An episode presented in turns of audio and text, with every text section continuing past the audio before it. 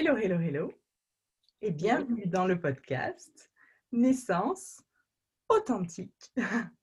Je suis Magali Serré, alias Authentic Mom sur les réseaux et aujourd'hui j'ai la chance d'accueillir Chloé Sogien.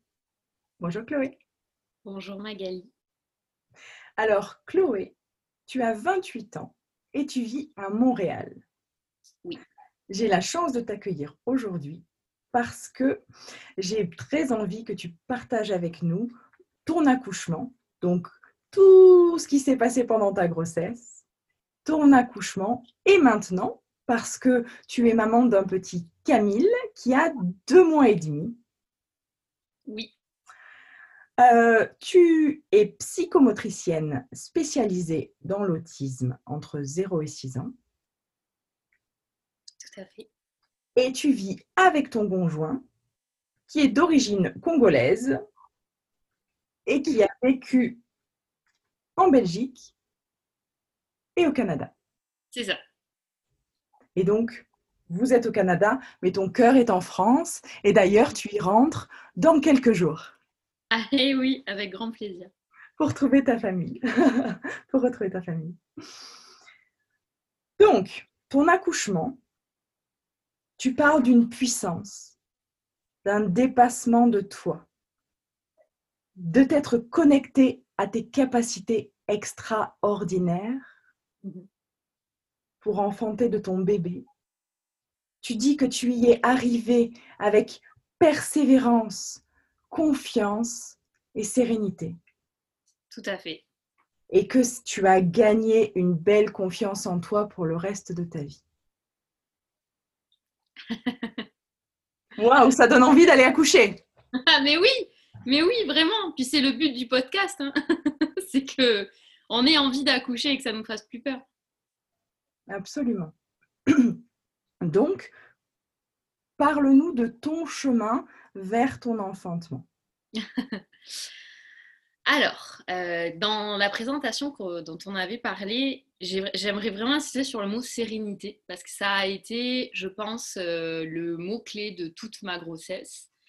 Euh, je me souviens, même les premiers mois, je disais à mes amis, c'est quand même bizarre, j'ai aucun stress, je, je suis vraiment sereine, tout se passe bien, j'ai pas du tout d'appréhension sur l'accouchement, tout va bien. Puis j'entendais beaucoup de mes amis qui disaient euh, Bah oui, bon, bah, on en reparlera euh, quand tu seras à 8 ou 9 mois, on verra si tu es toujours aussi sereine. Et moi, je me suis mis dans la tête que bon, bah, peut-être que ça allait changer. Et en fait, ça n'a jamais changé. Et au contraire, euh, c'est devenu de plus en plus, de plus, en plus puissant. Et j'étais de plus en plus impatiente en fait de, de vivre ce moment sur lequel je m'étais tellement préparée pendant les 9 mois.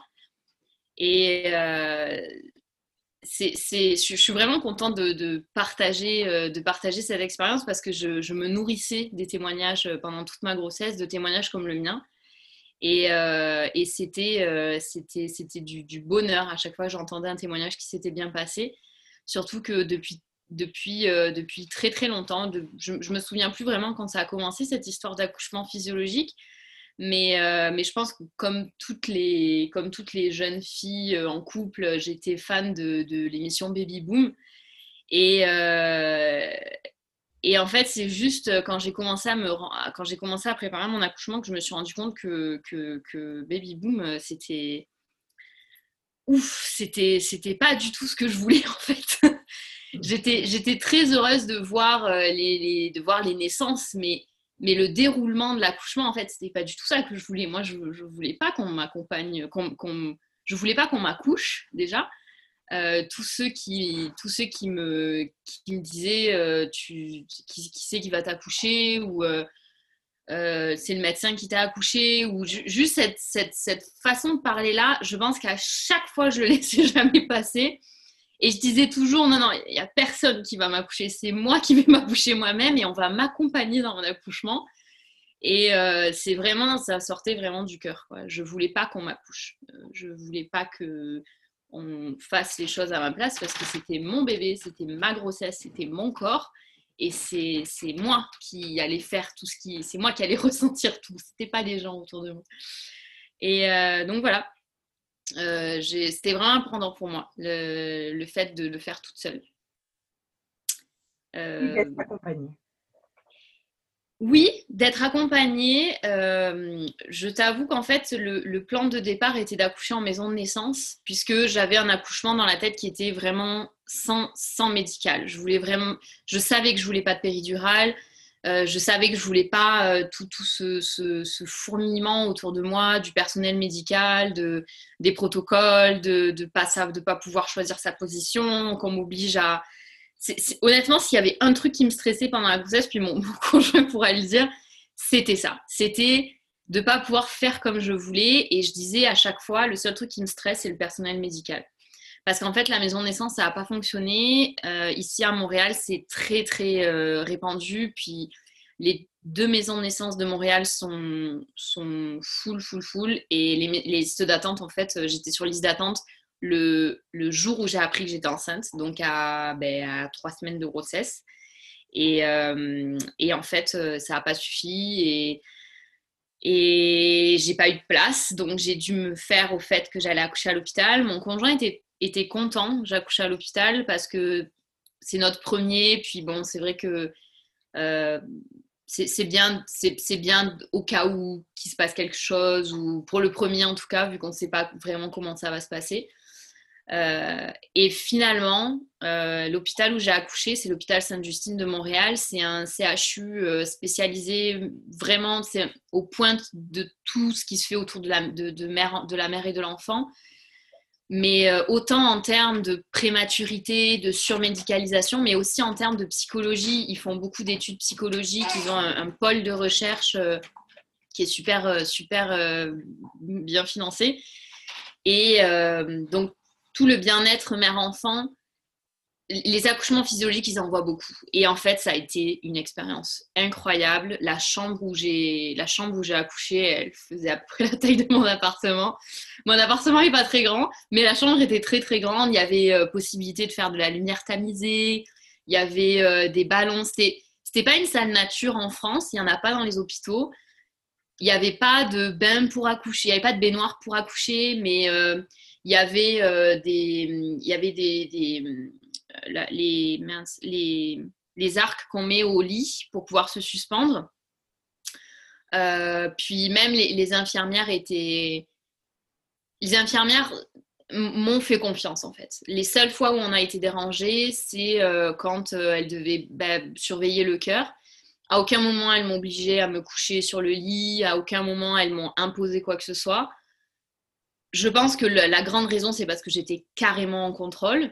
Et donc, elles n'avaient pas vraiment de raison pour le faire. Et puis, de toute façon, peut-être qu'elles ont su, elles savaient que si elles, c'était pas, pas, la peine, quoi. Je, moi, j'étais pas là, quoi. J'étais dans ma tête et mon corps était là, mais ma tête n'était pas du tout là. Mon conjoint faisait l'intermédiaire entre les deux. Et euh, c'est parfait. C'était vraiment parfait. Donc euh, finalement, la seule appréhension que j'avais, c'était ça. Puis même ça, ça s'est bien passé. Donc là, tu nous as parlé de cette salle euh, dans laquelle tu t'es retrouvée, qui était très grande et dans laquelle tu pouvais tamiser les lumières. Très important, les lumières. très important, les lumières. Donc, tu nous as dit que tu voulais un accouchement physiologique. Oui. Donc, est-ce que tu veux bien nous parler de ce que, de ce que tu avais compris de ce qu'était un accouchement physiologique? Donc, moi, l'accouchement physiologique, c'était de faire 100% confiance à la physiologie de mon corps et aux capacités que mon corps a à donner naissance à mon enfant. Euh, à partir du moment où la grossesse a été euh, sans aucune problématique, euh, les rendez-vous chez le gynéco ici, c'était une blague, ça a duré 4 minutes et demie. Ah. écoutez, hein, c'est... Bon, après, ça, c'est, mon... c'est le Canada, hein, mais quand je te dis 4 minutes et demie, c'est vraiment pas, euh, c'est vraiment pas une, c'est vraiment, c'est vraiment pas exagéré. la médecin, je la voyais 4 minutes et demie. Euh, elle faisait euh, mon, mon, périmètre, mon périmètre utérin, ça s'appelle comme ça, le cœur fœtal. puis il fallait que je pose mes questions très très rapidement, et puis c'était tout. Bon après poids, on prenait le poids, la tension, mais, mais sinon voilà quoi, c'était donc voilà, ma grossesse s'est super bien passée. Donc euh, j'avais vraiment espoir de pouvoir accoucher sans que le personnel médical intervienne forcément. Et je voulais qu'on m'accompagne et pas qu'on m'accouche, comme j'ai dit au début. Euh, mais pour ça, je savais que mes, connaissances du début n'étaient pas suffisantes pour pouvoir euh, bah, m'accompagner moi-même. Et euh, bah, j'ai fait tous les, ateliers, j'ai fait des recherches, je me suis formée moi-même en fait à savoir comment le corps fonctionnait et qu'est-ce qui allait se passer pour l'accouchement et comment je, pouvais préparer ça. puis c'est vraiment ce qui m'a été c'est vraiment ce qui a permis d'arriver de, à, avoir cet accouchement extraordinaire que j'ai eu en fait. C'est de savoir comment ça marche, c'est de c'est d'avoir euh, des témoignages de gens qui ont essayé des choses, qui, qui ont dit ah ben ça ça marchait avec moi, euh, bon ben ça ça marchait pas, mais en fait d'avoir vraiment un petit peu des infos partout. Euh, on a fait de l'autonomie aussi, on a eu euh, un, petit accompagnement à la naissance. Euh, c'était euh, bah, avec le Covid, tout ça, c'était c'était moins intense que ce que ça aurait pu être, mais c'était finalement c'était parfait. Et puis surtout, mon, conjoint était 100% avec moi, et c'est sûr que s'il n'avait pas été là, ça aurait pas été possible. Parce que pour moi, un accouchement physiologique, c'est c'est aussi un accouchement à deux.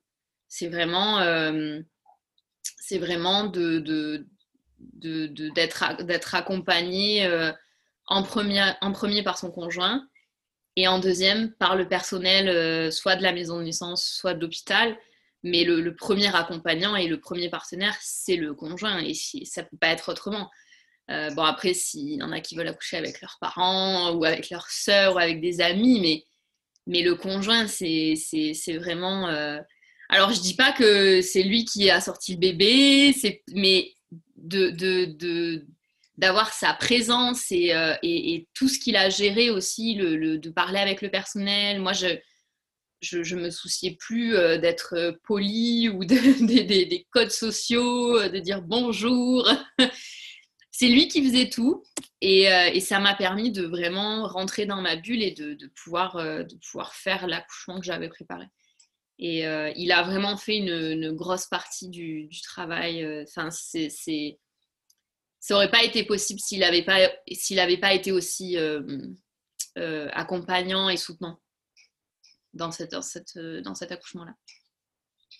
Et donc, qu'est-ce que vous avez mis en place pendant ta grossesse pour lui permettre de s'impliquer et pour toi, lui dire comment tu te sentais, qu'est-ce que tu voulais? Alors, il faut savoir que donc euh, Christian, mon conjoint, euh, au début, au début, début, vraiment, même, même en fait avant, euh, avant la grossesse, parce que c'était le, fait d'avoir un, enfant, c'était quand même un projet de, plusieurs mois. on en parlait depuis très très longtemps. Après, on a eu la grande chance que dès que dès qu'on a décidé de faire un enfant, ça a marché. Euh, et ça, je pense qu'on en est encore reconnaissant aujourd'hui d'avoir de, cette chance-là, de ne pas avoir attendu déjà les, quelques jours où, euh, qui s'est passé entre l'ovulation et, les, les, débuts des règles euh, présumées et a été, a été très très long. Donc j'imagine que ça doit être très long pour les gens qui essayent longtemps. Donc on est très reconnaissant de ça. Mais donc il faut savoir qu'avant, il n'était pas du tout du genre à faire un accouchement physiologique. Il aurait vraiment, euh, il aurait vraiment été euh, pour un accouchement médicalisé avec la péridurale euh, où il tient la main de sa femme et puis il fait confiance au personnel. Voilà, c'était son image et puis c'est tout ce qui était autour de lui, tout ce qu'on voit à la télé, tout, tout ce qui représente l'accouchement aujourd'hui, c'est ça. C'est la femme en blouse bleue sur le lit d'hôpital qui, qui dit j'en peux plus, j'en peux plus, j'en peux plus, il me faut la péridurale. Et puis en fait, petit à petit, je l'ai, je l'ai, je l'ai, je, je, comment dire, je l'ai initié au, au bienfait de l'accouchement physiologique. Mais ça a été quand même un, travail de plusieurs mois, de beaucoup de discussions. Et petit à petit, il a été convaincu lui-même. Et, euh, vraiment, ça a été vraiment un processus de toute la grossesse. Euh, au début, euh, il le faisait pour moi. Bah, il a toujours fait pour moi, mais euh, maintenant, il en est vraiment convaincu, puis il va aussi un peu prêcher de son côté avec ses amis. Euh, mais tu sais, l'accouchement physiologique, ça a des bienfaits. donc en fait, finalement, lui aussi, il fait la propagande de son côté. Et bah, j'en suis très fière d'ailleurs. c'est ça a été de, ben, un peu le même travail que pour moi, de lui expliquer, de dire, ben, tu vois, telles hormones, tu vois comment c'est extraordinaire, euh, euh, c'est l'ocytocine, c'est c'est les endorphines, ça va, c'est ça qui va diminuer la douleur. Euh, mais pour ça, il faut que la lumière soit tamisée, il faut que je sois vraiment dans ma bulle. Donc en fait, tout ce que moi j'apprenais, je lui restituais et puis on, discutait, euh, c'était vraiment euh, un partage. Moi, je me formais et je le formais à côté. Euh, ça, je pense qu'il y avait, bah, c'était que de la théorie, hein, forcément à ce moment-là. Mais je pense que c'est aussi passé par l'autonomie qu'on a fait, où il a pu un peu prendre contact avec le bébé. En fait, tous les deux, on se rendait compte que le bébé, il était acteur dès, le, dès, le, dès la concept. Bon, nous, on a commencé à peut-être 5-6 mois. Donc, dès, la grossesse, en fait, le bébé, il est quand même acteur, puis il a quand même un, rôle, euh, un rôle à lui tout seul. Et euh, c'est plus facile de lui faire confiance aussi pour, euh, pour tout, le processus de la naissance. Et ça nous a aidé à, y croire plus. Moi, j'y croyais déjà, mais lui, ça l'a, je pense, aidé à, se dire, bon, bah, il, est capable de me répondre quand je mets ma main sur le ventre. Bon, bah, finalement, il va peut-être pouvoir être capable de faire tout seul euh, vraiment l'accouchement physiologique qu'on a décidé. Et euh, c'était quoi ta question du début? Ça n'a pas d'importance, c'est parfait. Et ce que tu dis, c'est super. C'était euh, comment est-ce que tu as pu l'impliquer? Voilà, c'est ça. Donc voilà, c'est vraiment ça. Mais c'est vraiment, on est un couple qui, communique énormément et qui parle des heures d'un sujet complètement banal. Donc l'accouchement, on en a parlé un certain nombre d'heures dans toute la grossesse. Et euh, je pense que ça vient aussi de sa personnalité qui, veut vraiment, euh, qui veut vraiment faire tout ce qu'il peut pour euh, le couple et pour la famille, même si c'était pas son idée du départ et que lui, ça lui aurait peut-être convenu de faire un accouchement traditionnel avec péridurale sur un lit d'hôpital avec la blouse, par exemple. Mais vu qu'il connaissait que ça. Euh, mais ça, voilà, sa personnalité fait qu'il était ouvert et donc j'ai pu euh, l'initier à tout ça et en fait le convaincre. donc il t'a suivi en fait. ouais, pour, pour toi.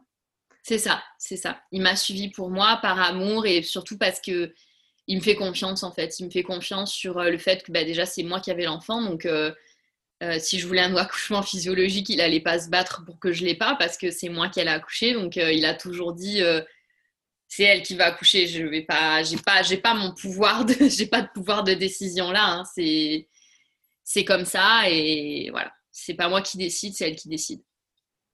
Et il t'a suivi, enfin. Et il m'a suivi, il m'a, il m'a, il m'a très bien accompagné. Ouais, ouais. Super. Et donc, si on en vient à ton accouchement, oui. J'imagine que ça commence à la maison. Quelle heure est-il? Quand est-ce que vous décidez de partir à la maternité? Ouais.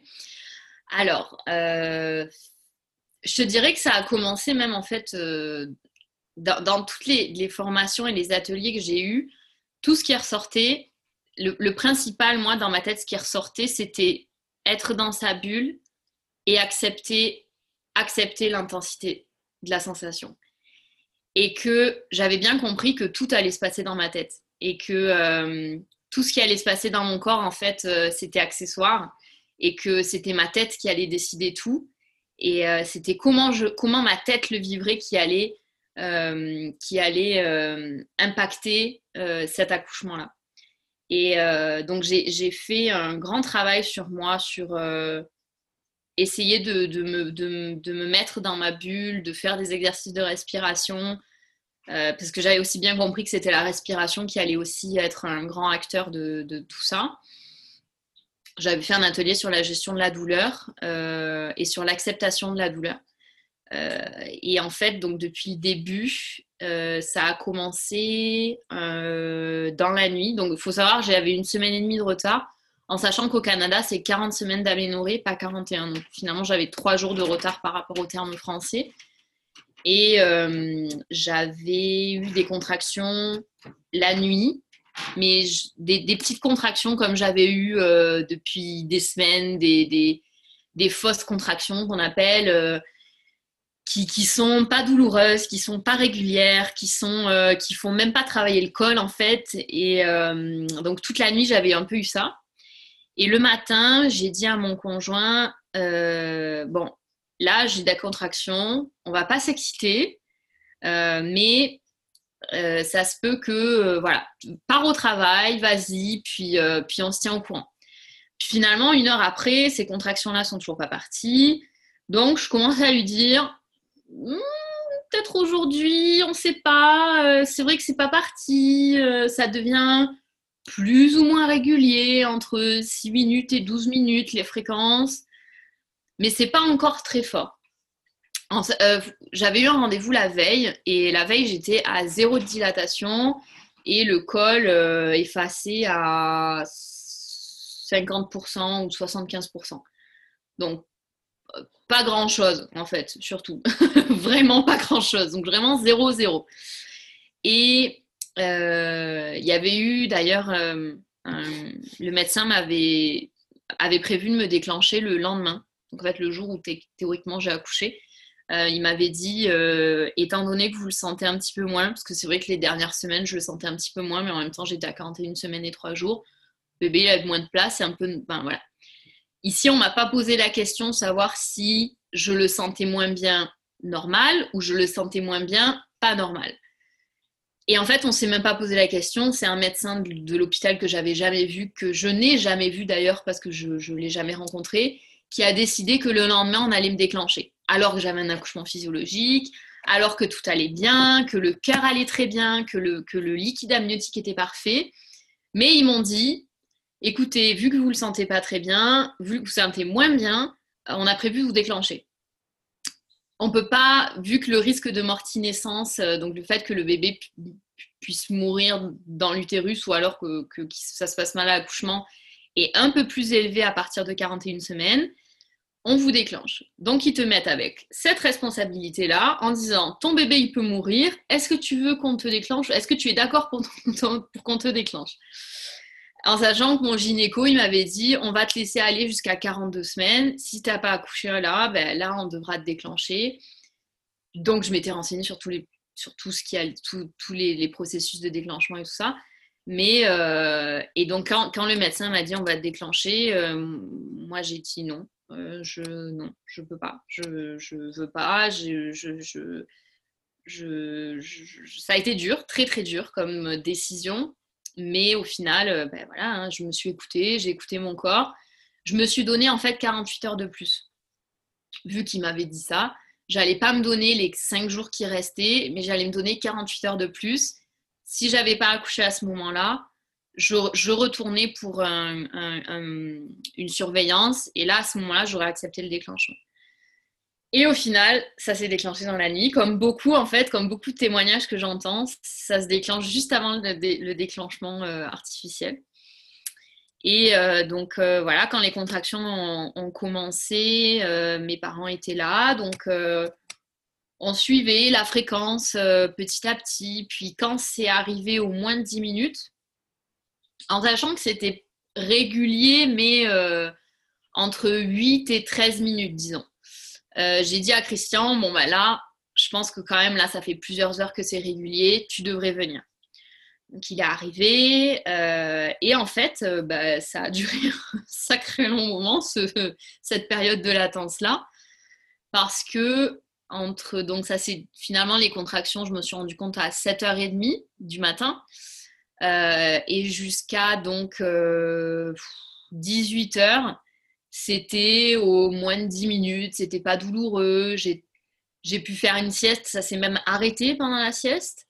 Euh, donc là, ça a été un peu le, drame que ça se soit arrêté. Mais, mais finalement, c'est reparti. la veille, on était allé, la veille, on était allé marcher des escaliers. Et je pense que ça a pas mal aidé. Pardon. Je pense que ça a pas mal aidé. On a fait euh, peut-être 10, euh, minutes d'escalier. Et euh, on ne sait pas hein, ce, qui, ce qui a déclenché, mais en tout cas, je me dis que ça a bien aidé. Et voilà, donc jusqu'à 18h, période de latence. Et entre 18h et minuit, là, ça s'est rapproché. Et là, j'ai ressenti le besoin de commencer à me mettre dans ma bulle. Donc moi, mon truc, après avoir pris trois bains dans la journée, des bains chauds avec les, bougies dans la salle de bain, où je continue à prendre la fréquence tout le temps. Et, et à partir de, ouais, peut-être 18, 20 heures, euh, là, j'ai commencé à me préparer. Donc, j'avais préparé mon casque avec de la musique que j'avais sélectionnée. Donc, pour moi, c'était du piano. Euh, donc, j'avais mon casque sur les oreilles. J'étais sur mon ballon dans un peignoir que j'avais que j'avais sélectionné aussi. Tous ces petits détails, je pense, c'est aussi important parce que mine de rien, quand tu achètes ton peignoir, quand tu sélectionnes ta musique, tu te prépares en fait. Et déjà, c'est un bonheur là d'aller magasiner pour acheter l'habit avec lequel tu vas coucher. Mais euh, donc, je me suis mis sur mon ballon. Et en fait, c'est rigolo parce que pendant tous les ateliers que j'ai fait, toutes les lectures que j'ai fait, on nous proposait plein de positions à essayer pour euh, gérer les contractions. Et je les, avais toutes, euh, je les avais toutes plus ou moins essayées. Et en fait, bah, la seule que j'ai utilisée pendant toute la durée de mon accouchement, qui a duré 26 heures, ça a été assis sur le ballon. Euh, parce que c'était dans celle-là que j'étais bien. Donc assis sur mon ballon à balancer. Donc j'avais mes écouteurs, euh, enfin mon casque sur les oreilles. Et ma mère sur mon canapé en train de, chronométrer mes contractions, la fréquence et l'amplitude. Et euh, bah, c'était, euh, c'est en plus euh, mon conjoint a pu filmer comme deux minutes de, de ce moment-là. Donc c'était, c'était, c'était, vraiment une ambiance très très particulière, mais, mais super intense. Et donc la musique a vraiment aidé parce que je la, je la mettais. Donc quand la contraction venait, je mettais mon casque, je disais top, et ma mère chronométrait. Donc ça a duré, euh, bah, ça a duré à peu près une minute, une minute trente. Quand la contraction s'arrêtait, je disais stop, j'enlevais une oreille et puis je pouvais continuer à parler. Euh, ça, ça a duré en fait jusqu'à 22 heures. À partir de 22 heures, ça a été plus euh, rapproché, donc au moins de 5 minutes. Et donc tout ce qu'on dit quand on appelle les maternités, c'est deux heures de contraction intense, au moins de cinq minutes. Donc à minuit, ça y est, trop bien, ça fait deux heures, au moins de cinq minutes, on peut y aller. Donc, euh, et puis en sachant que, voilà, entre les contractions, euh, pendant les contractions, je ne pouvais pas parler, c'était quand même intense, mais entre les contractions, je pouvais discuter, euh, je disais, si on me raconte, s'il se passait quelque chose de drôle, je pouvais en rire. C'est j'étais quand même, bon, c'était intense et tout ça, mais ça allait, disons. Comparé à après, ça allait. et ce détail était quand même important parce que, euh, donc oui, au moins de 5 minutes pendant 2 heures, mais entre les contractions, c'était, c'était encore euh, bien, bien gérable. Et donc voilà, donc euh, bisous à maman, bon bah tu me diras, c'était vraiment un sentiment d'excitation là qui, était. Et puis bon, voilà, je descends les escaliers euh, à mon rythme, mais toute seule. Puis voilà, je vais jusqu'à la voiture, je marche. Et puis le fait de marcher, je me disais bon, voilà, je marche, euh, c'est bien, ça va accélérer le travail.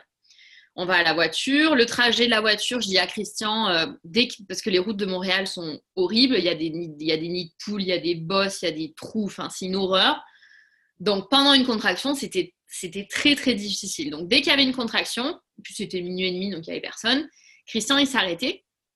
La contraction était là, je la gérais et puis il repartait. Euh, on est arrivé à l'hôpital et puis euh, il me dit est-ce que que tu as besoin d'un fauteuil roulant ou euh, est-ce que je peux aller me garer? Je dis oh bah non quand même pas de fauteuil roulant, je peux marcher, puis c'est bien, ça va me faire marcher. Puis en plus, l'entrée, elle est là et les salles d'accouchement sont super loin dans l'hôpital. Donc il y avait vraiment pas mal. On a marché peut-être, euh, bon, rythme normal d'adulte euh, qui n'est pas en train d'accoucher, peut-être 5 minutes. Rythme qui est en train d'accoucher, euh, peut-être 10-15 minutes. Donc moi, j'étais contente. Je me suis dit, c'est bien, ça accélère le travail. On arrive, on arrive à l'admission. Euh, l'infirmière euh, nous fait patienter euh, peut-être, je sais pas, 10 minutes dans la, salle de consultation, ils étaient débordés ce jour-là. Moi, je gérais mes contractions, je faisais mes respirations, je, on discutait avec Christian, on a même rigolé d'un truc à un moment. Parce qu'en plus, ça m'a sorti de ma bulle. Donc les contractions se sont un petit peu atténuées. J'arrivais, j'arrivais complètement à me remettre dans ma bulle pendant la contraction, mais le moment, vraiment le contexte, voilà, j'étais, euh, j'étais excitée, euh, j'étais, j'étais encore polie avec l'infirmière, euh, je lui parlais, je lui répondais. Elle m'a auscultée, et là, moi, nous, dans notre tête, on s'est dit, bon, là, j'espère quand même, comme toutes les femmes qui vont pour la première fois se faire ausculter pendant l'accouchement, j'espère quand même être à 3-4, quoi. J'ai pas envie de repartir à la maison. Et là, ouf, je compte, c'était minuit et demi, je contractais depuis 7h30 le matin et j'étais à 1 cm. Là, c'était dur. je me suis dit, je savais que les phases de latence et les phases actives n'étaient pas du tout similaires en termes de durée. Je savais que c'est pas parce que j'avais une longue phase de latence que ça allait être long. Et là, quand même, je me suis... elle nous a dit à 1, je ne peux pas vous garder. Donc, soit vous repartez à la maison, soit vous allez marcher pendant deux heures et vous revenez, puis on fait le point le trajet avait déjà duré 30 minutes euh, de la maison à l'hôpital. Je me sentais vraiment pas de retourner à la maison. Donc, euh, après la déception, on a pris la décision d'essayer d'aller marcher dans l'hôpital. Euh, à minuit et demi, un hôpital en plein Covid, il n'y a pas grand monde. En plein Covid, mm, période de pandémie, quoi. Donc, on a commencé à aller marcher. Et puis là, en fait, euh, je me suis dit non, attends, c'est pas possible. Euh, j'ai du mal à marcher. Marcher deux heures, euh, non, je, ne me sentirai pas capable. Je vais me vider de mon énergie. Je sais que j'aurai besoin de mon énergie après. Tant pis, on va rentrer et on va voir comment ça se passe à la maison. Et là, on repartira quand vraiment ce sera, quand vraiment ce sera plus intense. Donc, on repart à la maison, on fait le trajet, on revient. Et euh, donc là, euh, bah, le plan en fait était de se reposer. Puis tant pis si ça retardait le travail. Mais j'avais quand même contracté. J'étais quand même un peu fatiguée parce que je contractais depuis 7h30. C'était pas des contractions intenses. Mais n'empêche, ça, ça commençait à entamer quoi. Donc, euh, bon, le plan était d'essayer de se reposer. Moi, je me suis mis un petit peu sur le canapé. Je gérais mes contractions qui étaient quand même aux 4 minutes. 4 minutes, 1 minute de contraction je gérais très bien, mais c'était long. Et euh, puis là, Christian part dans la salle de bain. Et, euh, et là, en fait, c'est le seul moment où je me suis retrouvée toute seule. Et c'est le seul moment où j'ai eu euh, un, espèce de découragement. J'étais toute seule sur mon canapé, puis, puis en fait, je me, suis, je, me suis dit, putain, mais je suis à 1, quoi. Je suis à 1 et j'ai fait tout ça et je suis à 1. Et, euh, et, pourquoi ça avance pas Pourquoi ça avance pas euh, C'est donc après, enfin, l'infirmière m'avait dit tant que les contractions sont pas rapprochées et régulières, le travail se fait pas. C'est vrai que c'est vrai que jusqu'à euh, jusqu'à ouais 17 heures, c'était pas régulier. C'était c'était intense, mais c'était pas régulier. Donc en fait, le travail s'est pas fait. Et voilà, donc il y a des femmes qui peuvent euh, commencer, qui ont la chance de commencer l'accouchement, le, elles sont à 4-5, 3-4. Et ben moi j'étais à 0, donc toute la phase de latence, il fallait que je la fasse ce jour-là. C'est pas grave, ça a quand même fait, mais donc pour les, femmes qui sont pas dilatées et qui, qui, quand même espèrent avoir un accouchement euh, physiologique, donc c'est possible, hein, vraiment, c'est juste un peu plus long, mais, euh, mais c'est vraiment possible. Et donc voilà, j'étais sur mon canapé, puis et en fait, euh, c'est là que je me suis rendu compte de l'importance de Christian. Parce que j'étais toute seule et que et que et qu'il était bah, il, toute seule, il était là, hein, mais il n'était pas avec moi. Et donc là, je l'ai appelé et je me suis mise à pleurer, un peu de découragement. Et puis lui aussi, à ce moment-là, après, quand on en a reparlé, m'a dit euh, waouh, c'est là que je me suis rendu compte de l'importance que j'avais. Et, euh, et, à ce moment-là, on s'est vraiment plus du tout quitté. Là, vraiment, il était 100% euh, de son attention était avec moi. Euh, il, était, il, était, il était vraiment là. Il a sa présence était là, son esprit était là, son corps était là. Et, Et, et, entre, donc on est rentré, je pense, à une, une ou deux heures du matin. Donc entre une et deux heures du matin jusqu'à 4 heures ou 4 heures et demie, entre 4 et 5 heures. Euh, là, en fait, euh, ben, c'est là que le max du travail s'est fait. Donc, j'ai pareil, j'étais sur mon ballon avec mon casque. Euh, là, on comptait plus les contractions puisque peu importe, je savais que j'allais accoucher.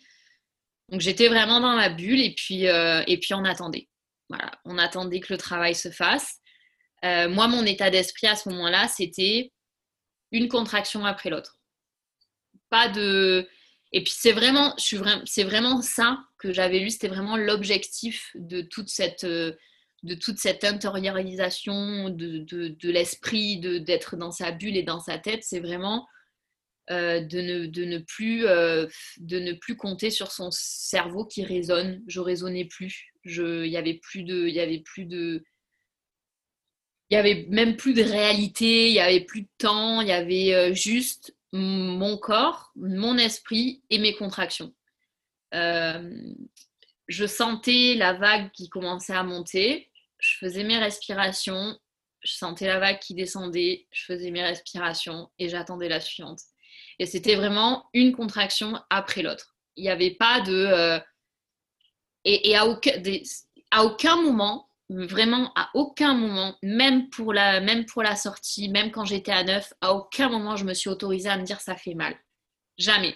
À aucun moment j'ai parlé de douleur, je me suis, j'ai jamais dit euh, la douleur est intense, euh, le, le moi dans ma tête c'était une sensation, je m'obligeais à penser, c'était une sensation, c'était intense. Euh, et, et je, savais que si je me disais, si je m'autorisais à me dire, oh la vache, ça fait mal, je savais que c'était le début de la fin parce que je perdrais pied. Et je voulais pas perdre pied parce que je savais que j'étais en contrôle. Et c'est ça qui me maintenait, quoi. C'était de me dire, oh putain, c'est intense.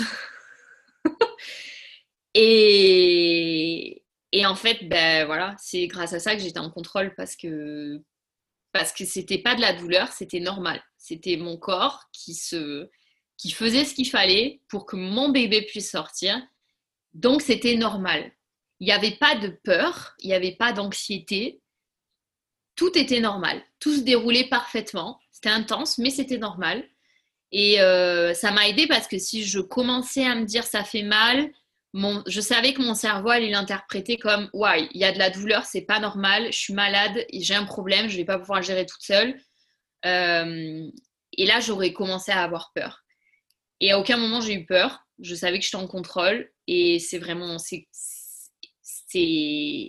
pour moi, c'est la clé, vraiment. C'est d'accepter que ça soit intense, de ne pas le combattre, parce qu'au plus, au plus j'allais essayer de le combattre, au plus ce serait intense. Et là, ça allait commencer à faire mal.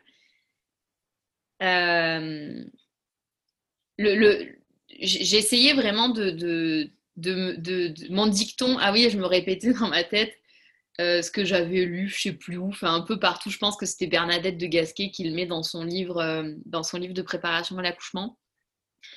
Euh, bouche molle, euh, col mou.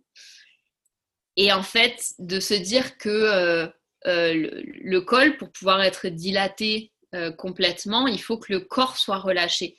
Donc c'est très paradoxal de se dire tu es en train de vivre la, sensation, donc en, langage courant la douleur, même si j'aime pas parler de ça, mais la douleur la plus intense qui soit, mais tu dois pas le montrer. Et en fait, en ne pas le montrant, j'essayais vraiment que mon, visage soit le plus relâché possible. Et, euh, et je pense qu'à aucun moment où il y a à aucun moment dans l'accouchement, hormis les transitions euh, maison, hôpital, euh, chambre, tout ça, mais quand j'étais dans ma bulle, à aucun moment j'ai eu une crispation de mon visage. J'étais les yeux fermés, dans ma bulle, tout mon visage et mon corps relâchés. Et donc ça, faisait pas mal. C'était intense, mais ça faisait pas mal. Et euh, je me répétais bouche molle, col mou, bouche molle, col mou. Et à chaque fois que je sentais une crispation, je faisais l'effort de me détendre. Et euh, ça aussi, ça m'a vachement aidé de, travailler mon tonus et de travailler mon relâchement du corps en plus, en étant psychomotricienne, je sais que tout, le, enfin, le, but de la psychomotricité, c'est harmoniser le corps et l'esprit. Et, et le, mon corps était relâché, donc mon esprit était relâché. Puis on, a une grosse formation de relaxation aussi, donc on va, on va relâcher le corps pour relâcher l'esprit. Et quand l'esprit est relâché, le corps a aussi plus de facilité à se relâcher. Donc c'est vraiment un cercle vertueux que j'ai essayé de me créer. Et, euh, donc, entre, pour revenir au, temporel, entre 2 et 4 heures, ça a été le gros, gros travail. C'est là que mon, col s'est vraiment le plus ouvert. Et à 4 heures du matin, ah là, c'était plus pareil. Là, là c'était plus tout pareil. Là, on n'était plus ah, euh, je rigole quand Christian il fait une blague. Euh, non, non, non. Là, je ne pouvais plus parler, même entre les contractions. Et euh, donc, à un moment, j'ai dit là, il faut y aller. Là, il faut vraiment y aller. là, je, non pas que je, je, commençais à angoisser, ou, mais c'est qu'après, je me sentais plus capable de faire le trajet jusqu'à la maternité. Donc là, les contractions étaient rendues aux minutes, ou une ou deux minutes. donc, contraction d'une minute, repos d'une minute ou deux, contraction d'une minute. Et là, euh, le trajet à l'hôpital a été, ben, moi je l'ai passé, euh, donc déjà le trajet jusqu'à la voiture a été intense. Là, ça, je pense j'ai une quinzaine de marches pour sortir. Ça a été une marche, une contraction, une marche, une contraction, une marche, une contraction. Et, euh, et là, Christian et, ma mère qui étaient là aussi m'ont dit après, là, ça faisait peur de te voir comme ça parce que j'étais pas là. J'étais euh, dans ma tête, mon corps était là, mais encore il n'était pas tout à fait là. Euh, je marchais avec énormément de difficultés. Je faisais quasiment un pas, une contraction. Et ça a été très difficile pour ma mère à ce moment-là de me voir comme ça. Christian a merveilleusement bien géré la chose. Euh, il a tout pris en charge, euh, il m'a aidé, euh, il m'a attendu, il m'a soutenu. et puis ma mère, quand on est parti, s'est mise à pleurer. Ça, je l'ai su après, mais de, voir à quel point c'était intense tout ce qui se passait en moi et de ne bah, pas pouvoir aider. Et donc le trajet jusqu'à la voiture a été, a, été, a été très très compliqué. Et le trajet jusqu'à la maternité a été encore plus compliqué. Un trajet qui se fait habituellement en 15-20 minutes, je pense qu'on a mis à moins d'une heure à le faire. Parce que bah, une minute, une contraction, ça veut dire on roule pendant une minute et on s'arrête pendant une minute. Donc euh, ça, a été, ça a été très très difficile. J'ai passé tout le trajet, les yeux fermés, à, essayer d'être le plus possible dans ma bulle. Mais là, encore une fois, j'ai été dérangée, j'étais, j'étais, j'étais pas complètement dans un environnement qui était propice à ça. Donc là, les contractions étaient un petit peu plus difficiles. Euh, mais bon, ça s'est fait. Euh, puis là, quand, Christian m'a dit tu veux un fauteuil roulant, je pense que je ne sais pas si j'ai répondu oui. oui, je, suis difficilement capable de sortir de la voiture. Alors là, le fauteuil roulant, on va le prendre avec plaisir. Alors qu'à minuit, j'étais du genre oh là là, eh, ça va, hein, je peux... non, non, j'ai pas besoin de fauteuil roulant. la question se posait pas. Donc, euh, pareil, fauteuil roulant, dans ma bulle, les yeux fermés, je fais attention à rien du tout, je dis bonjour à personne. Ne faites pas attention à moi. Christian s'occupe de tout, de l'admission, les infirmières.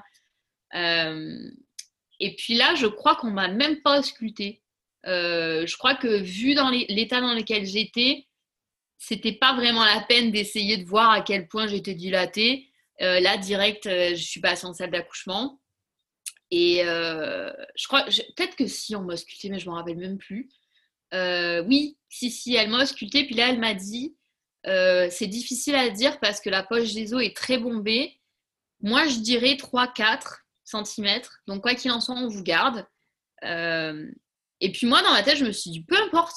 En fait, j'étais même plus là. J'étais même plus à me dire oh là là, 3-4, il y a encore 6 à faire ça va être long. Non, même pas. Ce qui était important, c'est qu'il me gardait. de toute façon, le, contraire aurait pas été possible. Mais ce qui était important pour moi, c'est qu'il me gardait. Puis peu importe le centimètre, peu importe l'heure, peu importe la durée, j'étais mais vraiment dans un instant présent. On ne pouvait pas faire plus présent que ça. Euh, donc là, je passe en salle d'accouchement. Et peut-être. Euh, bon, après, c'est ça, hein, le temporel dans l'accouchement, c'est vraiment difficile de se rappeler. Mais je dirais peut-être une heure après c'est la médecin qui m'a auscultée et elle disait Ah oui, oui, la poche des os est très bombée, je dirais que vous êtes à 7. Donc en fait, soit j'ai fait 3 cm en une heure, soit l'infirmière elle, elle, a dit que c'était difficile à dire. Donc quoi qu'il en soit, j'étais en phase active. C'était vraiment, là, c'était vraiment le gros, gros travail euh, de l'accouchement. Ça a été cette période-là où, euh, donc là, pareil, j'ai rien changé. J'étais sur mon ballon. Euh, j'étais assise. Moi, la position qui m'a convenu, c'était vraiment être assise. J'avais pas envie de me suspendre, de me mettre à quatre pattes. Non, c'était dans ma bulle, assise, les yeux fermés, à respirer. C'est tout. Je crois, je sais plus si j'avais le casque à ce moment-là. Peut-être que j'écoutais aussi la musique. Euh, les infirmières m'ont fait un monito. et en fait, ben, le cœur du bébé, Christian disait, le cœur du bébé, il a été à 145 à chaque fois.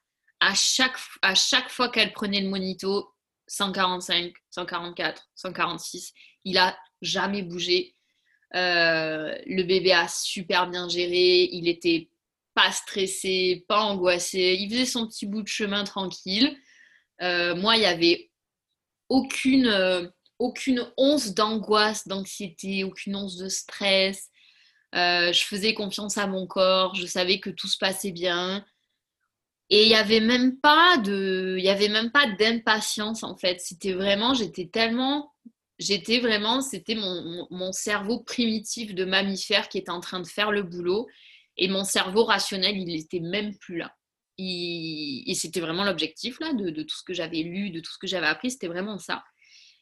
Euh, et, même à un moment, alors je ne vais pas du tout parler d'accouchement orgasmique. Hein, euh, je sais que ça existe, je sais qu'il y en a, mais ce n'est pas ce que j'ai vécu. Mais par contre, il y avait des fois, après la contraction, je sentais les décharges de, d'ocytocine et d'endorphine. Je, je, sentais les, décharges d'endorphine comme si euh, vraiment des, pas une sensation de bien-être, mais c'est super difficile à expliquer. De, de, pas de plaisir non plus, mais ce qui est un, peu comparable à ce qu'il y a après, après un orgasme. Pas un orgasme, mais vraiment après cette sensation de, bien-être. Mais euh, donc je, savais ce que c'était. Je savais que c'était euh, l'ocytocine qui, déclenchait mes contractions, qui pouvait déclencher mes, hormones, en fait, qui, m'aidaient à gérer la douleur. Et j'étais tellement dans ma bulle que ces hormones, elles ont été efficaces à 100%, puis elles ont même été efficaces quelques jours après l'accouchement, jusqu'à quelques jours après l'accouchement. Euh, en fait, je planais. C'était vraiment ça. Je, planais complet. Euh, j'étais dans, j'étais dans, mon, dans ma bulle, j'étais à l'intérieur de moi, puis mes, hormones me shootaient complètement. Et euh, c'est grâce à ça hein, que c'était complètement euh, gérable, en fait. Ça a été gérable tout au long de l'accouchement. C'est grâce à ces hormones-là, grâce au fait que j'étais pas stressée, que j'étais bien entourée, que personne me foutait la pression, qu'on ne me disait pas Bon, madame, il faut vous coucher sur le lit, allez sur le dos, les jambes écartées, on va vous faire un monito pendant 30 minutes et puis vous allez rester couché. Non, personne m'a dit ça. Elles attendaient que la contraction se termine elle me posait euh, une sonde sur le ventre, elle mesurait le cœur, puis elle l'enlevait. Puis ça duré une minute, pas plus. Et c'est vraiment grâce à ça euh, que les endorphines ont pu faire leur travail, que le fait que Christian aussi, euh, je sache que Christian gérait. Il gérait les infirmières, il gérait les questions. Moi, j'ai répondu à, vraiment pas beaucoup de questions.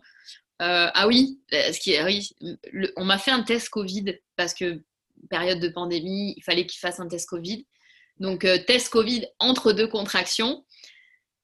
Eh ben, je l'ai même pas senti le test Covid. J'en avais fait un euh, quelques mois auparavant qui m'avait fait mal pendant trois jours. bah là, je ne l'ai même pas senti en fait. Les endorphines, elles ont fait le boulot pour, tout, pour toutes les sortes de douleurs. Et euh, donc voilà, c'était le seul moment où, où elles m'ont un peu dérangée, mais sinon elles ont été top. Quoi. Elles ne me parlaient pas elle me calculait pas, elle s'attendait que ça passe, puis elle faisait le truc.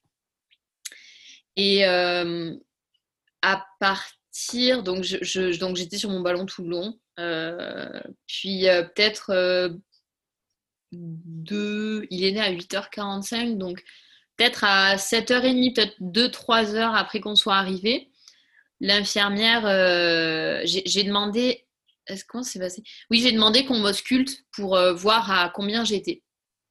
Parce qu'en fait, euh, pareil, les touchés vaginaux, elles m'en ont fait deux. Ça a été un à la, enfin trois, deux à l'arrivée et un où j'étais à, à 9, 10 en fait. 9, 9 et demi, où j'étais quasiment, quasiment dilatée. Et c'est moi qui l'ai demandé parce que je voulais, je voulais voir un petit peu l'avancement, je voulais voir si, euh, voilà, c'est un peu le seul moment où j'ai été, où j'ai fait un peu appel à mon, à mon, à mon cerveau rationnel là pour voir un, peu, un petit peu où ça en était. Et donc là, j'étais à 9 et demi, je crois. Donc je me suis remis sur mon ballon. Euh, j'ai continué tout ce que je faisais, mes respirations.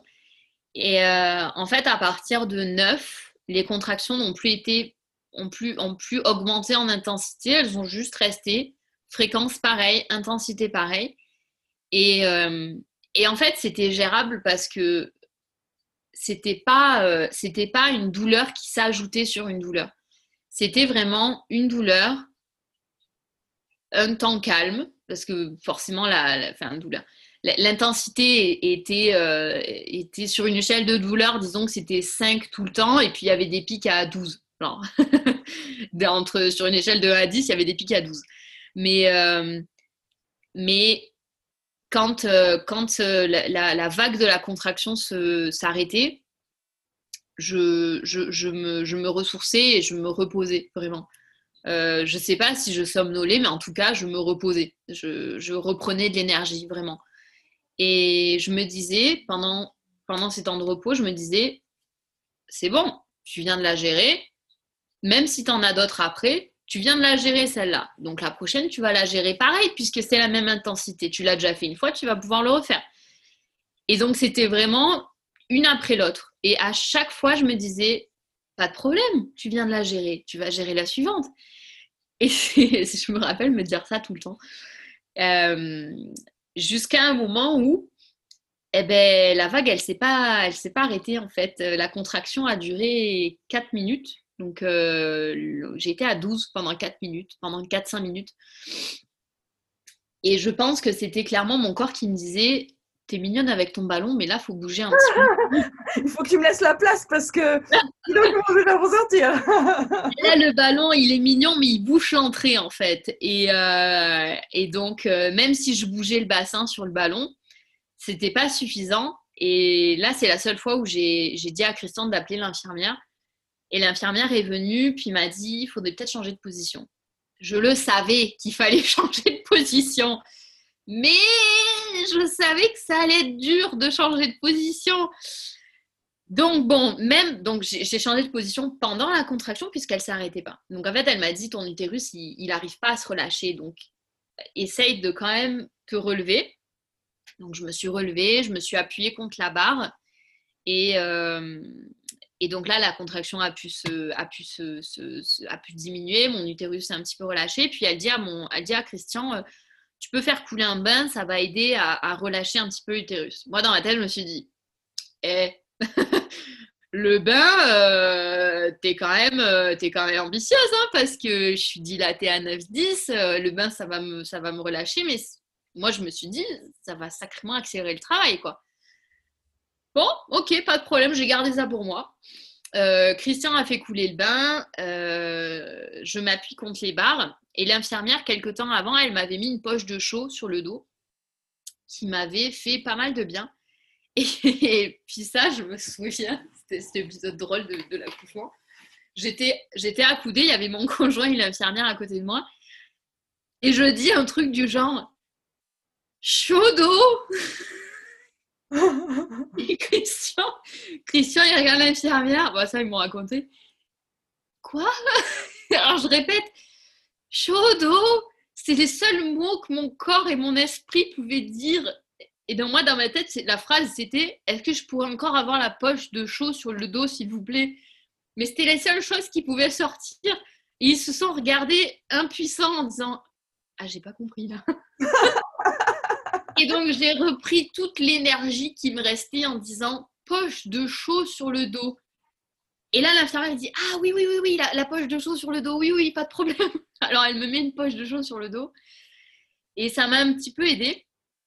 Et, euh, et là, le, bain a été prêt. Donc, euh, je, Christian m'aide euh, à, m'enlever à enlever le peignoir que j'avais. Puis, il m'accompagne dans le bain. Je pose le pied, l'autre pied, le genou, puis je me baisse. Et là, j'avais déjà senti une fissure de, la poche des os. Puis j'ai dit à l'infirmière, hein, hum, je sens euh, des gouttes. Ah oui, oui, ça doit être la poche des os. Ok, pas de problème, je vais dans la baignoire. Euh, et là, bam, poche des os qui éclate. Et ça fait vraiment, vraiment le qui éclate dans le bain avec euh, vraiment, c'était clair et net, là, c'était la poche des os. Et, et ça, c'était 4 minutes après m'être levé du ballon. Ça faisait un moment que le bébé il voulait sortir, je pense. Il était ultra prêt là. Il était en train de donner des coups de pied au fond de mon utérus pour vraiment dire là, faut vraiment sortir. Euh, et donc, euh, je sens que là, donc la poche des os seront et le bébé, c'était en mode toboggan. C'était, euh, il est descendu à, à vitesse grand V et instantanément, quasiment, je sens la poussée. Euh, et je dis à l'infirmière, ça pousse. Vraiment, là, ça pousse. L'infirmière, je ne sais pas si elle l'a pris au sérieux ou pas, mais bon, en tout cas, elle commençait à préparer son truc, mais pas trop affolée, l'infirmière. J'étais dans la baignoire d'une maternité quand même. J'étais pas dans la baignoire d'une maison de naissance. À la maternité, il n'y a pas trop, il a pas trop moyen d'accoucher dans la baignoire. C'est pas dans les protocoles ça, et encore moins dans la salle de bain. Et, euh, et là, donc ça pousse, mais ça a poussé et, c'est vraiment. Et puis là, j'ai un petit peu refait un petit peu appel à mon cerveau rationnel. Je me disais, ah, c'est ça le réflexe de pousser. Ah ouais, c'est intense quand même. Euh, j'aurais rien à faire là. Il n'y a pas moyen que je pousse. Hein. Là, c'est vraiment, c'est vraiment, je, faisais mes respirations et, ça poussait tout seul. Et, euh, j'avais déjà entendu, euh, les, enfin entendu, les, les, dans, dans, les, dans ce que j'ai lu, les les sons que faisait une femme qui accouche. Et ça ressemblait vraiment à un animal qui accouche. C'est des sons qui sortaient, mais de je sais pas où, du fin fond de mon ventre, qui m'aidaient clairement à pousser. Et c'était ça, c'était euh, ça, c'était intense. Vraiment, c'était fou. Et, euh, et, quand elle a entendu que je faisais ces sons-là, là, elle s'est un petit peu inquiétée. Là, là elle s'est dit, euh, oula, rien n'est prêt. Euh, la dame, elle est en train d'accoucher et je sentais le bébé qui descendait, mais vraiment très vite. Et la seule fois où Christian a senti, de, a senti une, une vraiment que je, perdais contrôle de la situation, c'est quand je l'ai regardé et que je lui ai dit fais quelque chose. Il est là. Là, alors là, on n'est pas d'accord. Christian, il a senti, il a senti l'angoisse moi, dans ma tête, c'était je sais que j'ai pas le droit d'accoucher toute seule, mais si dans deux minutes, personne n'est là, mon bébé, je l'attrape et je m'accouche toute seule. Parce que le bébé, il est là, j'ai pas envie de le retenir pendant mille ans. Parce que là, pareil, je me disais, je savais que si le réflexe de pousser, il n'était pas pris au moment où il arrive et qu'on attend trop, il allait, euh, disparaître euh, et pour réapparaître, il fallait encore attendre un moment. Et j'avais pas envie qu'il parte le réflexe de pousser. J'avais vraiment envie de pousser maintenant. Donc euh, l'infirmière me disait respirez doucement. Alors j'essayais de respirer doucement. Honnêtement, ça m'embêtait beaucoup de respirer doucement. J'avais pas envie de respirer doucement. J'avais vraiment envie qu'il sorte. Euh, donc Christian est parti euh, voir l'infirmière et a dit là il faut faire quelque chose. Elle est en train, le bébé est là, il est en train de sortir. Et l'infirmière a dit il faut que tu préviennes, l'équipe parce que moi je suis pas prête. Donc il est allé, euh, il a appelé, euh, avec le bouton pour appeler. Donc il a appelé et il a dit, parce que Christian est de formation policière, il a dit, là on a besoin de backup. en mode, euh, j'ai besoin de backup, les gens, ramenez-vous, le bébé il est là. Donc l'infirmière, l'autre infirmière, la médecin est arrivée la médecin m'a vue dans la baignoire. Elle m'a vue, elle a regardé l'infirmière, elle est ressortie.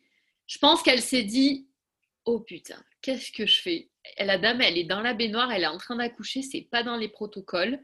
elle est rentrée, elle a dit, moi, je ne fais pas l'accouchement dans la baignoire.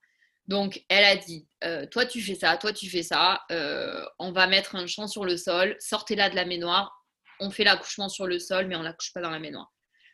Bon, ok, pas de problème, j'étais en train d'accoucher, elles m'ont pris, elles m'ont, expliqué, on va vous sortir du bain, parce qu'en fait, on avait un contact privilégié avec une infirmière. Donc, c'est elle qui m'a dit, on va te sortir de la baignoire parce que la médecin n'est pas d'accord pour qu'on fasse l'accouchement dans la baignoire, c'est trop dangereux.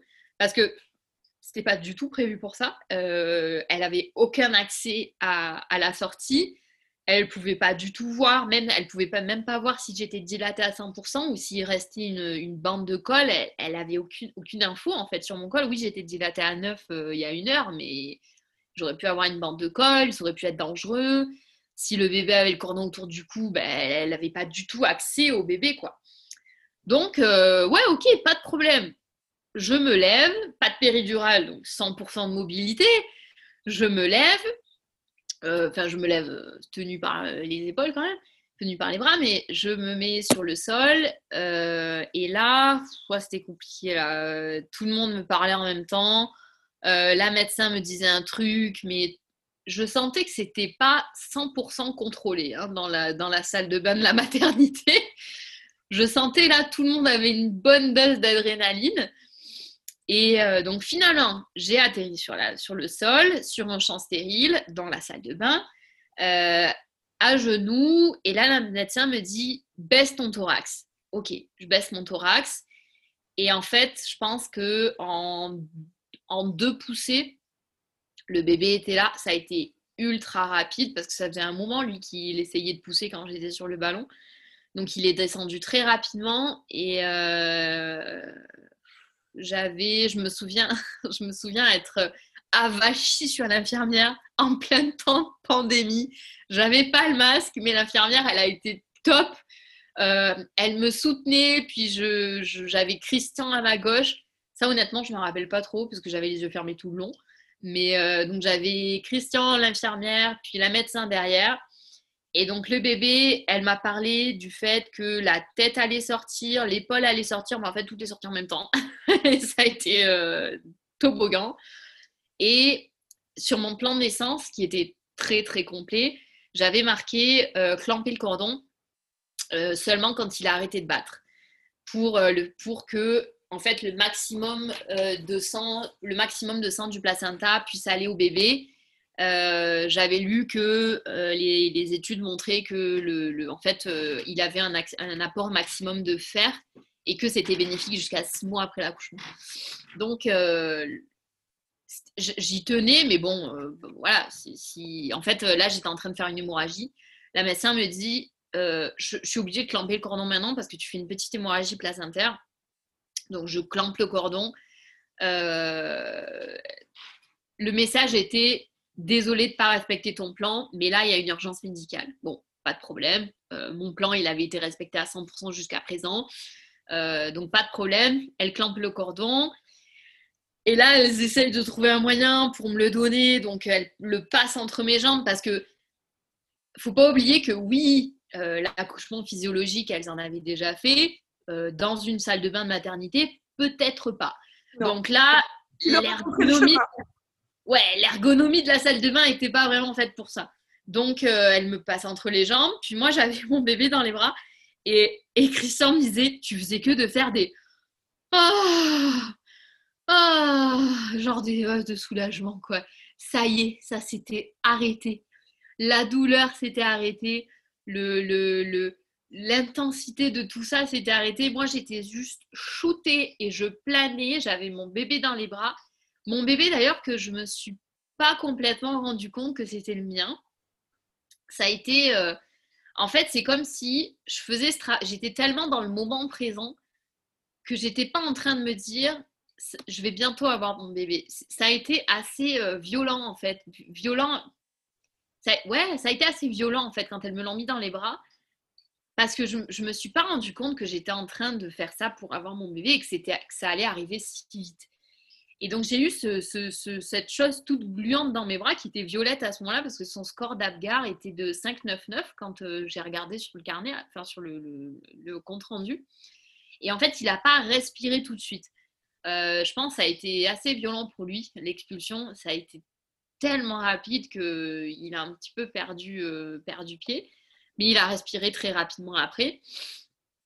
Donc il était un peu violé quand elles me l'ont mis dans les bras. J'étais vraiment, euh, ouais, je planais, j'étais shootée. Et, euh, et donc là, elles m'ont dit, bon, il faut retourner sur le lit, tu fais une hémorragie, il faut, il faut s'occuper de tout ça. Pas de problème, j'avais mon bébé dans les bras, je me suis levée, j'ai commencé à marcher. et après, Christian me disait, c'était une vision surréaliste. Tu avais un bébé tout violet dans les bras, relié au cordon. Euh, il y avait du sang partout parce que tu avais fait une hémorragie mais tu avais un sourire béat sur le visage. Tu faisais des, des, des, bruits de soulagement.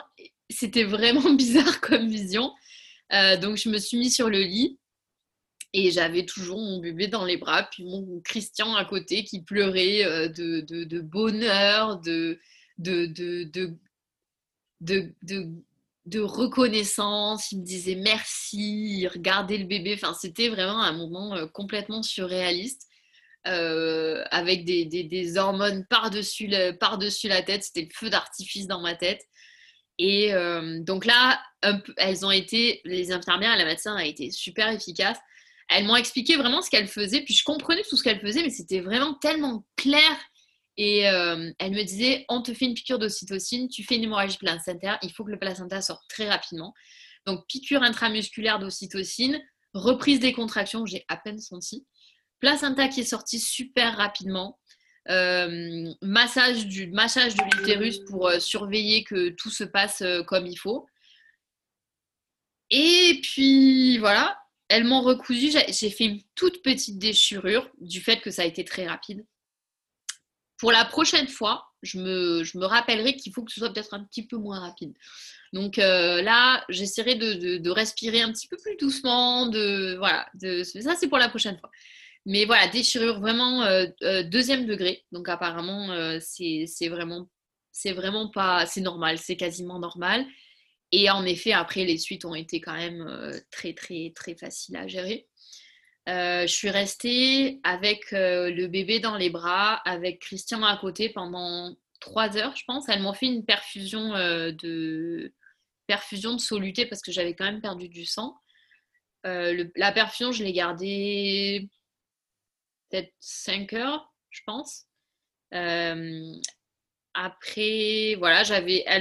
En fait, ce qui était bien aussi, c'est qu'elles l'ont pas du tout enlevé elles ont fait, euh, les, elles ont fait la première pesée peut-être deux heures après la naissance. Et encore, euh, tout était dans la chambre. Euh, Christian est allé avec.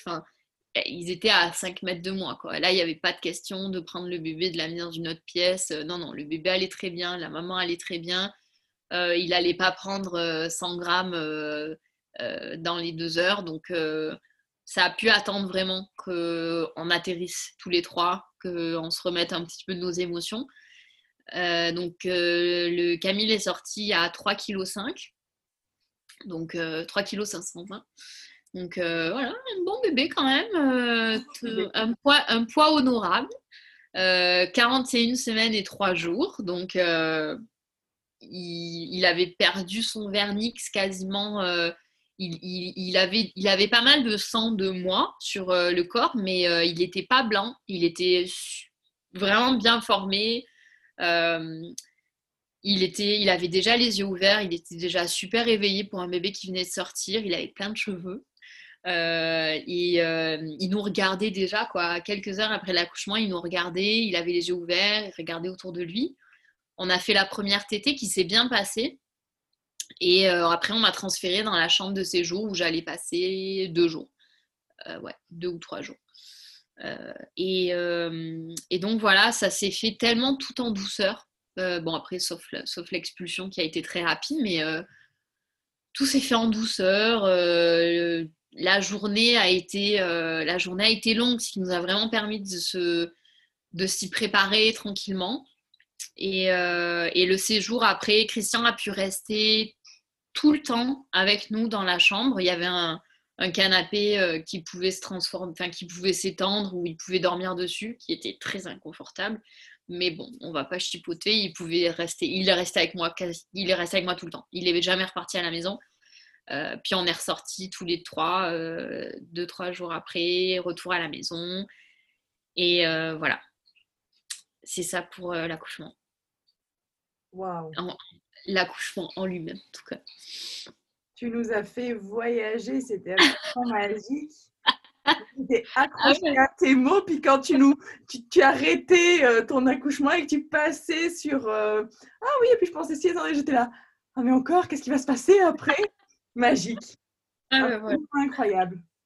Ouais, non, c'était. Et puis, tu vois, même, c'est marrant parce que même après, mais vraiment quelques heures après, la majorité des femmes qui racontent leur accouchement se disent ouais, c'est quand même, euh, on va attendre avant d'en faire un autre, euh, je sais pas si j'en voudrais un autre. Bon, on sait qu'après, elle change toute d'avis quasiment, mais, mais moi, je me disais, ah, c'était cool, c'est quand qu'on. Parce que j'étais shootée, quoi. J'étais shootée à la meilleure drogue au monde, euh, à mes propres hormones. Et en fait, ce, shoot d'hormones a duré, ce, ce, ce, planage a duré pendant encore quelques jours après l'accouchement. J'ai fait une vidéo euh, peut-être 5 euh, heures après l'accouchement. Je suis radieuse sur la vidéo. je suis super éveillée, je suis pas du tout fatiguée. Euh, je suis vraiment, je plane en fait. c'est comme si je m'étais fait un, gros joint de Marie Roinois juste après. J'étais bien, j'étais bien, j'avais mon bébé, j'expliquais. Et, et, quand je regarde cette vidéo, je me dis, oh là là, complètement en train de planer, quoi. C'est fou. C'est fou que je me suis jamais droguée, j'ai jamais fumé, je bois à peine de l'alcool. Et je, ouais, c'était, c'était ça, quoi. C'était vraiment, euh, c'était vraiment les, endorphines qui faisaient euh, effet à 100% jusqu'à quelques jours après l'accouchement. Et en fait, euh, bah, au pas de baby blues du tout. jamais. Bah, après, des, en fait, il y avait mes parents qui étaient chez nous à ce moment-là, puis ça a vraiment aidé on est rentré à l'appartement. Euh, l'appartement, il n'avait jamais été aussi propre. Euh, on avait euh, nos plats préférés sur la table. On n'a jamais eu à faire le ménage quand ils étaient là, jamais à cuisiner. On avait juste à s'occuper du bébé et, à profiter, profiter de ce temps-là, des premiers jours. Et ça me faisait peur avant parce que je me disais, ils vont être là, puis ça va être difficile d'être dans notre bulle à tous les trois. Mais en fait, ils ont été tellement super. D'ailleurs, je, je, les remercierai jamais assez d'avoir été autant euh, présents sans être euh, envahissants. Et euh, ils, ont été pour moi, ils ont été parfaits. Et puis même, même Christian a quand même apprécié leur présence parce que sinon c'est lui qui aurait dû faire la vaisselle et la cuisine. Donc, il a à faire pendant ce moment-là. Voilà, tout à fait, vraiment. Puis, en fait, les suites ont été dans la même lancée que la grossesse et l'accouchement, c'est-à-dire du pot à pot tout le temps. Je pense qu'on a habillé Camille 48 heures après. Il a été en couche euh, pas mal tout le long, en fait, où il était vraiment en pot à pot contre nous.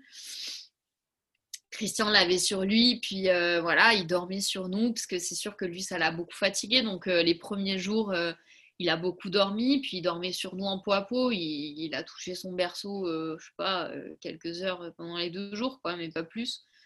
Euh, et donc ça a été vraiment dans la lancée de l'accouchement, quoi, du peau à peau, de la fusion, pour, se décoller petit à petit. Et, et ça continue encore aujourd'hui. Hein.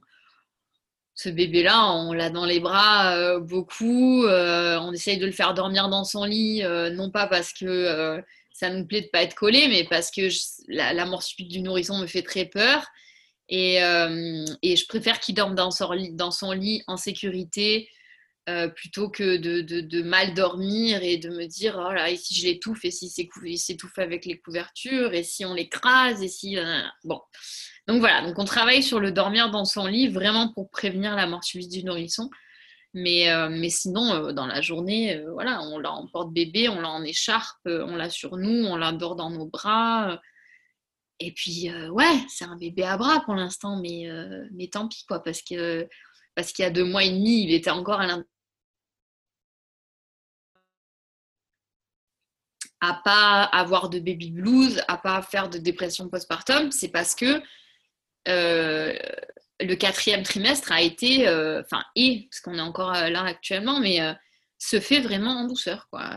Se fait, se fait tranquillement tous les deux, enfin tous les trois, parce que Christian est assez fusionnel avec lui aussi, mais voilà, on se fait tous les trois dans notre bulle, qui est encore bien intacte, puisqu'il a encore un congé paternité, parce que le Canada, il peut avoir 18 semaines de congé. Donc, il va avoir trois mois de congé, trois, quatre mois de congé, donc c'est génial.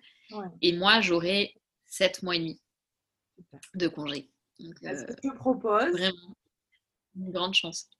Ce que je te propose, c'est que tu nous reviennes parce que je sais que tu as un parcours d'allaitement qui est aussi très intéressant. Et je propose qu'on fasse un petit suspense sur oui. post-natal et qu'on y revienne parce que tu as tellement de passion à partager que vraiment, euh, je pense qu'on grandit tous en écoutant euh, nos histoires de femmes et ton histoire là.